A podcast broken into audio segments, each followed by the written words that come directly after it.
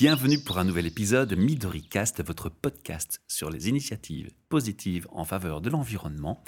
Et c'est une rubrique tribuzaine que nous retrouvons ce jour avec au micro face à moi Patricia Mignonne. Hello Michel. Qui va diriger complètement l'interview. Et son invité, c'est John Rizzo. Un petit clin d'œil à HR Meetup, un projet sœur, où John est déjà passé pour nous parler du sujet de ce jour, mais avec une approche plus RH Aujourd'hui, c'est la transition qui nous intéresse plus, les enfants. Alors, je vais arrêter de parler et je vais rendre la parole à Patricia qui va être notre guide pour ce podcast. Alors, John, bonjour. Bonjour, Patricia. John, je t'ai invité parce que tu es porteur d'un projet d'école qui est déjà très très concret, puisque tu as déjà agi jusque maintenant et que l'école, c'est un peu cette école qui va s'ouvrir, l'école du dialogue en septembre, c'est un peu comme euh, un aboutissement. Oui, en fait, c'est c'est un rêve que je nourris. Actuellement, j'aide des écoles à se transformer en Europe et en Amérique du Nord. Et mon rêve, eh bien, c'est que les écoles bruxelloises, qu'on dit parfois poubelles, deviennent un modèle envié par les Finlandais. et qu'ils viennent eux-mêmes visiter ceci. Avec jalousie. Chez nous, exactement. Alors plus sérieusement, il faut pas faire un dessin. Non mais je, je, suis extrêmement non, mais sérieux. tu es tout à fait sérieux. Ça, c'est clair. Tu as beaucoup d'ambition, en effet. Mais le, point de départ, le socle, c'est une espèce de misère qui règne dans l'école actuellement, qui est notamment confirmée par euh, le rapport annuel PISA, hein, qui nous place, euh, qui nous place où? Qui place l'école belge où dans le rapport PISA? Pas très haut en tout cas. Hein. non, en, dessous de la moyenne, mais quand, quand on voit qu'on est en compétition avec des, des pays presque sous-développés, c'est dur à avaler. Et surtout, il y a une grande différence, par exemple, entre les écoles flamandes et wallonnes. Mm. Un jeune flamand de 14 ans a le niveau d'un jeune wallon de 15 ans, mm-hmm. voire, voire, voire plus. Quand on regarde les taux de redoublement chez nous et d'inéquité, même si on ne regarde pas le score tout rond PISA, rien que ces deux critères, nous sommes champions du monde. Mais le deuxième est loin derrière. Je veux dire, euh, si on a un redoublement de 100, on va dire, mm. le deuxième à 49 et, les suivants on sont à 10, 9, 8. Oui, oui. c'est impressionnant. Hein. Et tout ça, c'est le témoin d'une misère euh, à l'école en général, hein. autant chez les élèves, il y a une détresse chez les élèves. Récemment, euh, lors d'une soirée de présentation de l'école, une jeune fille, une gamine de 12, 13, 14 ans, disait que elle sentait que le prof n'aimait pas les élèves. C'est terrible. Mais du côté des profs, il y a aussi une misère épouvantable. Donc il y a un gros malaise du côté de l'école. Il y a un grand malaise et une grande souffrance par rapport aux enseignants qui sont dans des injonctions contradictoires. On leur dit de faire mieux, mais on leur donne pas forcément la liberté pour sortir du cadre et faire mieux. Je dis pas qu'il n'y a pas moyen, mais, mais je, je, comprends que dans cet environnement bureaucratique, c'est pas évident à vivre et ils sont très nombreux à me contacter en me demandant un conseil, comment faire, etc. Je les encourage comme je peux. Mais il n'y a pas de formule magique. La seule manière de changer ce qui se passe dans sa classe, c'est de se changer soi oui. en, tant que, en tant que professionnel. Donc la, grosse difficulté de l'école pour moi actuellement, c'est ce décalage croissant qu'il y a entre l'école qui est sur un modèle industriel, mm. euh, de la révolution industrielle, et la société qui a énormément avancé, évolué. Alors toi, tu débarques, tu proviens d'un horizon assez particulier pour quelqu'un qui crée une école. D'où est-ce que tu viens, John? Oui, donc j'ai un parcours atypique. Donc j'ai un côté informaticien, j'ai une licence, donc on dirait maintenant master en, en informatique. J'étais entrepreneur, donc j'ai fait une formation, une euh, entreprise de formation informatique pour les programmeurs de haut niveau où j'ai beaucoup innové. Et je me suis demandé justement si, après avoir revendu cette société, si ça marcherait avec des enfants. Donc je suis devenu instituteur primaire. Et oui, ça marche avec des enfants, ça marche même très bien. C'est ce que j'explique et ce que je, je, décortique en expliquant ce qui se passe en classe le jour le jour, quand je me trompe, quand je rectifie, dans le livre Sauver l'école. Oui. Et puis j'ai été impliqué dans le pacte d'excellence et finalement directeur d'un centre de formation avant de, parcourir euh, les écoles en, en, Europe et en Amérique du Nord pour les aider à se transformer. Mais aller de classe en classe comme ça, il y en a des milliers, des milliers, c'est épuisant. Et, quand je fais une conférence, ça ne marche pas dans le sens où il n'y a pas d'impact après sur le, terrain. Je dois vraiment aller en classe, passer deux heures avec l'enseignant et ses élèves, montrer, donner des, conseils. Et là, il y a vraiment quelque chose de, magique qui se passe. Mais avec 100 000 enseignants en Belgique, je, je, suis condamné à l'échec si je continue cette approche-là. D'où l'idée de créer une école modèle visitable, Anderlecht, l'école du dialogue dont, dont, dont tu as parlé au début et qui justement peut être euh, une expérience immersive pour les enseignants. Pas pour essayer de comprendre ce qui se passe, mais pour ressentir c'est cette nouvelle manière de, de, de, faire cours. Oui, bah, de toute façon, il y a une marge énorme entre informer et former. Hein. Tout à fait. Je vais donner un exemple. J'étais à Athènes euh, récemment, dans le cadre d'un projet européen. C'est une école d'enseignement spécial. Et sur 5 millions d'habitants, ils n'en ont que 3. Hmm. Trois petites écoles euh, de quelques dizaines d'élèves. Donc autant te dire qu'il n'y a que les élèves très très spéciaux qui ont une place hmm. là-bas. Il y a un turnover de 40%. Donc chaque année, les enseignants, 40% des enseignants quittent l'école et sont remplacés par, par l'État qui en met d'autres. Alors, euh, oui commis d'office, si, j'ose dire. Donc il y, a une grande détresse de part et d'autre. Les enfants sont là, les profs me disent, ils sentent là comme des boulets, voire des bombes, qui n'avaient pas demandé d'arriver dans une école pareille.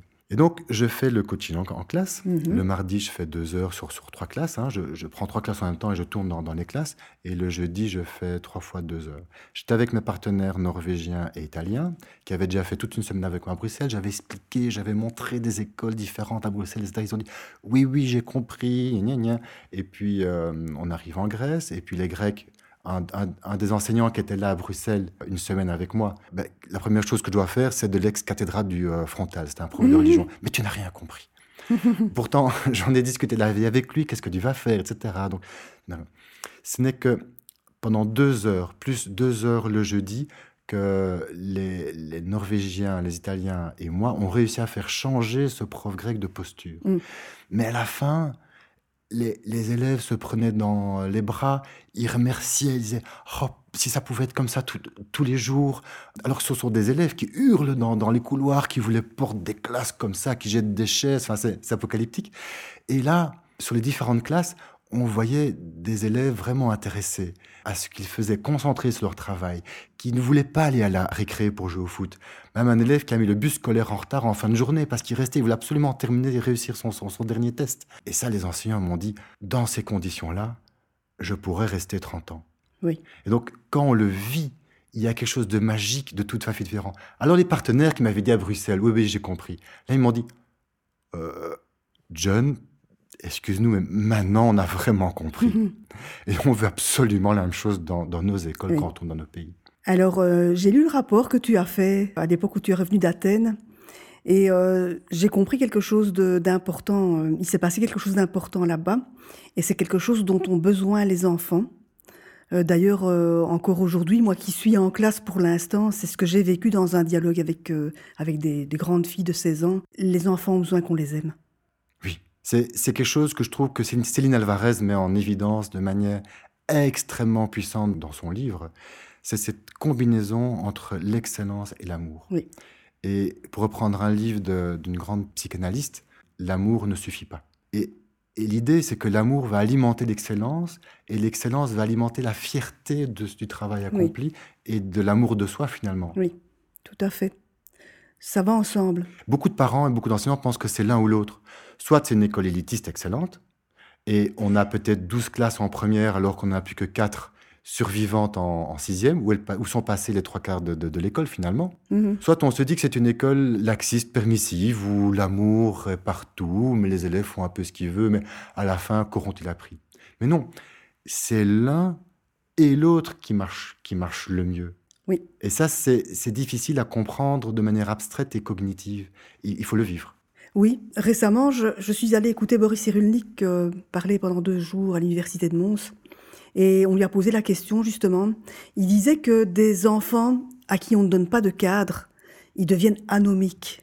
Que pour vivre en société, on a besoin de cadres. Les cadres, notamment, ce sont les règles, les règles du vivre ensemble et que donc, pour faire des adultes qui s'assument en tant qu'adultes, qui sont capables de se responsabiliser, on a besoin de cadres, besoin de règles. J'ai souvent des enseignants que, qui, me demandent hein, comment faire pour que ça fonctionne. Je leur dis, en fait, il faut déplacer le cadre. Hmm. À l'école traditionnelle, le cadre est sur le comment. Comment tu vas faire?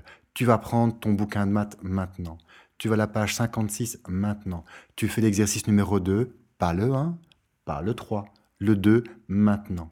Tu restes assis et tais-toi, maintenant c'est moi qui parle. Ça, c'est être très prescriptif finalement sur le comment. Et le, le pourquoi, le résultat, on verra bien. Est-ce que tu auras réussi, tu auras échoué? Est-ce que tu vas être viré de l'école et qu'il ne reste que quatre classes euh, à la fin? Voilà, on, verra bien, ça sera différent pour chaque enfant. Moi, j'ai tout à fait inversé. Le cadre est fixe. ton nouveau niveau d'exigence, cher élève, cher enfant, cher adolescent, c'est 80%. Tu n'es pas un gagne-petit. Et rater n'est pas une faute. Rater est une merveilleuse occasion de, de voir ces, lacunes et de, de mieux identifier ce que je dois encore travailler dans mes apprentissages. Oui. C'est pour ça que chez nous, les tests sont recommençables à volonté, avec évidemment un caractère aléatoire pour que le seul fait de se souvenir du test précédent ne suffit pas à le réussir le suivant sans avoir appris, évidemment. Donc, très concrètement, être libre du comment, c'est arriver le matin. Je suis un élève, j'arrive le matin. Et d'abord, je me pose la question, qu'est-ce que je vais apprendre? Les maths, le français, le néerlandais. Disons que, par exemple, je vais apprendre le néerlandais. Parce qu'on travaille sur les programmes officiels. Bien sûr, on travaille avec les manuels scolaires officiels, avec la Khan Academy, par exemple, qui a été remaniée pour le programme belge, avec les livres de chez Vanine de Book avec un mm. partenaire, etc. Donc, on, ne met pas du tout en question le programme, mm. ça reste très scolaire finalement sur, le contenu. Et je choisis de faire le néerlandais, je ferai le maths plus tard. Mm. En néerlandais, je suis sur le chapitre 4 et le 8. On va dire que, voilà, pour l'instant, je vais faire le chapitre 4. C'est un texte. Il y a du vocabulaire dans le texte. Je l'ai déjà identifié. Il faut que je l'apprenne, que je le mémorise. Et donc, euh, je suis pilote. Après, je vais me poser la question suivante. Comment vais-je apprendre la suite du chapitre 4 alors j'ai le choix. Est-ce que je vais regarder une vidéo? Est-ce que je vais relire le texte? Peut-être écouter un podcast où j'entends ce texte dit en néerlandais avec un, mm qui le parle Est-ce que je vais mettre à côté d'un autre élève et travailler avec lui en interaction? On va peut-être s'interroger l'un l'autre sur le, vocabulaire. Est-ce que je vais moi-même expliquer à un autre élève qui débute dans ce texte et qui, qui comprend aucun mot? Ou est-ce que je vais demander à passer le, test, par exemple, parce que je me sens prêt? Mais donc tu indiques là que les interactions sociales sont très importantes dans la pédagogie que pratique l'école. Primordial. Les élèves, je dis, sont autonomes collectivement. Ils ne sont pas comme des poulets en batterie, chacun dans leur ordinateur. La plupart du temps, quand on leur laisse le choix, qu'ils sont pilotes, ils décident d'interagir socialement. Après ce temps-là, quand ils sentent qu'ils ont besoin de travailler, ils s'isolent. Et on fait tout pour protéger leur focus au niveau de la disposition des bancs, par exemple. Mhm. Moi, je fais exactement l'inverse d'une classe. Je veux que les élèves me tournent le dos. Mhm. Je veux qu'ils soient face à un mur et qu'ils aient le moins de voisins possible. S'ils ont envie de collaborer qu'un autre, ils se lèvent, ils vont dans une salle de réunion et ils collaborent pour du vrai, debout, en agitant les mains devant un tableau et pas en et pas en messe basse. Oui, donc ça repose sur une grande confiance, confiance en leur autonomie notamment. Oui, non, non, non, non, non, non, non, non, ils sont pas tous prêts à être autonomes. Ah. Donc je leur apprends à être autonome. Il y a des, le cerveau est un organe extrêmement vorace en énergie, et donc nous avons été faits pour l'économiser. D'où la paresse de certains élèves. Donc là, l'enseignant a un nouveau rôle, mais le cadre est là. Le cadre est sur le pourquoi, sur l'objectif. Et donc l'enseignant est là pour relancer la motivation de l'élève en permanence. Tiens, là, vous collaborez, mais ça commence à collaborer sur les vacances. Oui. Sur la Star Academy ou je ne sais quelle émission. Non, non, non, non. Là, vous faites du néerlandais, là, vous faites des maths, et il n'est pas question de faire autrement. D'accord. Et, et, je vous remotive, je vous relance. Tiens, est-ce que ce serait pas le moment pour vous de, faire une pause? Il y a un sac de boxe là-bas, allez faire un peu de karaté, vous savez comment se faire, 5 minutes et vous revenez. Mm, mm. J'aime bien l'exercice physique parce que je trouve qu'il est très complémentaire mm, euh, en termes de circulation d'oxygène dans, le cerveau, par exemple, et en termes de défoulement. Ou par exemple, tiens, je vois que tu es instable sur, sur ta chaise, est-ce que tu n'irais pas étudier ta liste debout en marchant dans le parc? Yes. Alors John, il y a un acteur hyper important dans le modèle de l'école du dialogue qui est quasi inexistant dans le modèle habituel, ce sont les parents. Oh oui. Je ne peux pas faire des grandes choses, des très grandes choses avec des enfants sans les parents, voire contre les parents. Hmm. C'est impossible. Donc pour moi, c'est pas seulement un dialogue famille-école, c'est une collaboration famille-école. Hmm. Et donc c'est pour ça que dans notre, c'est une école privée, hein. donc on, on, casse vraiment les prix en termes d'école privée à Bruxelles. Oui mais on offre une ristourne de un tiers aux parents qui suivent et réussissent un curriculum de neuroéducation. Mm. Donc pour nous, c'est vital que ce qui se passe à la maison soit congruent avec ce qui se passe à l'école et qu'il y ait une vraie entraide parents, enseignants, éducateurs. Alors en quoi consiste en gros hein, ce curriculum des parents? Mais encore une fois, pour être congruent, il faut faire apprendre aux parents de la même manière qu'on demande aux élèves d'apprendre les maths et le néerlandais. Donc je ne peux pas faire des ateliers classiques comme on voit dans les entreprises sur les soft skills où un formateur va parler mm. et puis faire faire des exercices à tous les parents qui voient le chapitre 8 en même temps. Je dois inciter les parents à apprendre. Donc je vais dire le Pourquoi C'est pour réussir des tests. Et les tests sont très bien définis à l'avance. Mhm. Comment vous voulez vous préparer pour ces tests? Si vous voulez vous réunir parce que c'est plus facile et que c'est plus social le soir certains jours, venez seulement, comme on dit chez nous à Bruxelles. on va vous encourager, on va vous aider, on va vous donner des, des trucs. Peut-être même, si vous demandez une explication, on vous la donnera, mais c'est vous qui la demandez. Oui. Donc, c'est orienté test. Et bah, tu as participé à ce programme, par Oui, exemple. tout à hein. fait, oui, Est-ce que tu peux donner quelques thèmes, par exemple? Mais moi, je trouve que de façon globale, euh, l'alimentation est quelque chose de très important, puisque c'est même pas seulement l'abus de sucre, c'est le sucre tout simplement qui, qui intoxique les enfants littéralement. Euh, L'alimentation industrielle, euh, truffée de pesticides, euh, Le sommeil, par exemple. le sommeil, l'usage des écrans. Oui. Et ce, qui est, ce qui est super important, c'est donc que les parents, évidemment, offrent un- aux enfants un support qui les aide à être performants et, et à savoir se dépasser à l'école, mais en plus que les parents soient des modèles pour les Tout enfants. à fait. Hein de manière générale, il y a, il y a deux, il y a deux constantes dans ces curriculums que, que l'on propose. Une première, c'est le modèle. On ne peut pas dire aux enfants de ne pas manger de chips en s'empiffrant de chips. Voilà. Ou d'arrêter Facebook si on est soi-même sur son smartphone. Voilà. Donc ça, il y a une première chose qui est, qui est pas évidente. La deuxième chose pour moi qui est importante, c'est de sortir de l'idéologie. On leur demande d'apprendre que ce qui est prouvé scientifiquement. Mm. Que ce soit dans des études sur des milliers, des milliers de, de- de- de familles, par exemple, sur 30 ans, on a fait ceci avec certaines familles et d'autres choses avec d'autres familles, et on voit les résultats scolaires qui sont, qui sont différents, Mm. ou que ce soit par l'observation du cerveau dans les, dans les neurosciences. Mhm. Donc pour moi, dans ce curriculum, le fonctionnement de notre cerveau, la prise de conscience de ce fonctionnement a une grande importance aussi, une grande place. On est globalement dans une culture, la culture de masse, qui infantilise, qui infantilise autant les adultes que les enfants. Et euh, cette école, euh, au contraire, elle a pour, pour objet d'aider l'enfant à s'optimiser, de parier sur son potentiel et de l'aider à exalter son potentiel. Tout à fait. Et, et on ne peut le faire qu'en renversant complètement de modèle. Donc on fait une foule de choses que je n'ai jamais vues toutes réunies dans une même école. Mm. Donc ça, ça existe probablement dans le monde, mais je, je n'ai jamais vu tous les ingrédients réunis dans une même école. Par exemple, la désynchronisation, donc tous les élèves pas au même chapitre. Le multi-âge large, de 3 à 18. L'entraide massive. La gestion de l'école par les élèves. Oui. Le multiconvictionnel. Donc chaque élève suit les cours de toutes les religions de manière très théologique et très critique. Les méthodes basées sur les dernières découvertes sci- scientifiques au- Oui. au niveau pédagogique aussi. On ne fait pas de la, méthode globale parce qu'on croit que c'est mieux. Non, il faut l'avoir prouvé.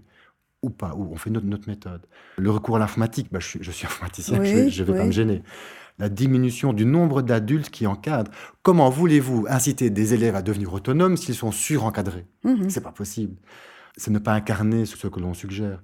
Un curriculum savoir-être pour les élèves super ambitieux, un curriculum neuroéducation pour les parents, de la mixité socio-économique et culturelle Oui. vraiment organisée. On est dans un quartier difficile avec cette école, mais près d'une station de métro avec des diplomates qui peuvent venir. Une grande bienveillance et tout ça avec des résultats académiques remarquables. Si vous connaissez une école, même au Japon, qui fait tout ce que je viens de dire, dites-le moi, j'achète immédiatement un billet d'avion pour aller filmer. Alors John, euh, moi je trouve, euh, en tant qu'entrepreneuse aussi, hein, je constate que tout ça, c'est le fruit d'une pensée extrêmement pragmatique. hein. Tu racontes ton histoire, tu dis que t'as- tu avais deux vocations au départ, l'informatique et la pédagogie. Et euh, tu as hum, structuré les choses d'une manière fort méthodique pour euh, vraiment permettre à la personne, à l'enfant, d'exprimer le meilleur de lui-même. Et c'est, je trouve ça fabuleux. Oui, c'est- une remarque qu'on me fait souvent, c'est une de mes forces. Nous sommes chacun un mélange unique. Le mien est composé d'une part d'IT, donc d'analyse de systémique, comme tu le dis. Donc euh, la force, la profondeur de mes raisonnements sont- semblent appréciés par rapport à ça. Il y a une partie pédagogique, qui est une passion chez moi depuis mes euh, 16 ans. Il y a une partie entrepreneur, gestion de projet, finance, gestion d'équipe. Ça me semble banal, mais on m'a fait remarquer que un entrepreneur à succès qui a revendu sa Mm. boîte, ça, ne court pas les rues Oui. un aspect soft skills pour lesquels je me passionne, Oui. donc les, les sciences cognitives par exemple, et quelque chose sur lequel j'étais beaucoup plus discret, j'ai jamais été dans les médias, donc c'est c'est un peu un scoop, Ah ah c'est le karaté. Euh, passé- Merci, merci pour la confidence. j'ai passé ma, ma quatrième dan de, de karaté ma- Récemment, ici, hein. ici maintenant, et je me rends compte, je m'en étais pas rendu compte, mais je me rends compte que au niveau mental, ça a un impact énorme. Nous sommes dans l'anti-immédiateté. Oui. Hein, quand on parle de, de transition, nous sommes, on se dit, on, on est souvent dans le, on, on, va jeter, on veut tout tout de suite, etc. Avec un sport ou un art comme le karaté, on est dans la répétition. Il y a très peu de technique en karaté. Hein. On est dans la répétition à l'infini pour modifier sa technique d'un millimètre et ça permet de muscler l'effort pour un objectif lointain. Et ça, je, je me rends compte que c'est, que c'est un aspect très puissant aussi. Mm-hmm. Alors, John, pour les parents qui rêveraient de permettre à leurs enfants de faire l'expérience de l'école du dialogue, comment est-ce qu'on va faire? Ils peuvent se renseigner sur l'école du dialogue.be pour une école que ça intéresse. On a beaucoup d'écoles qui nous contactent, euh, qui veulent visiter, qui veulent éventuellement être accompagnés en projet européen. Bon, on n'en prendra que trois cette année, mais c'est pas grave, manifestez-vous quand même, on va vous réunir le 27 juin, puis on, puis on verra qui on prend. Et si vous voulez apporter une aide bénévole, par exemple pour monter des vidéos ou euh, les propager dans les réseaux sociaux, il y a toute une série de, voilà. choses, de choses à faire. Euh, on ne peut pas proposer un prix plancher aux, aux, aux, familles sans donner de sa personne pour cet objectif que mm, Bruxelles devienne, avec toutes les écoles publiques, un modèle visité de l'étranger et envié, écoledudialogue.be. Merci John. Merci Patricia. Merci à vous, merci pour cette euh, intéressante capsule sur une école qui inspire et inspirera plus d'un. Et si vous aussi, auditeurs, vous avez envie de rejoindre notre projet podcast pour parler des initiatives positives pour l'environnement que vous prenez, ou si vous avez envie de parler de la transition des femmes et de la charge mentale, eh bien vous contactez Patricia Mignonne avec Tribuzen. Yes. Et on aura le plaisir de vous recevoir ici euh, au Plaza ou chez Transforma. L'un et l'autre sont partenaires de nos projets. Merci à vous, à bientôt. Ciao.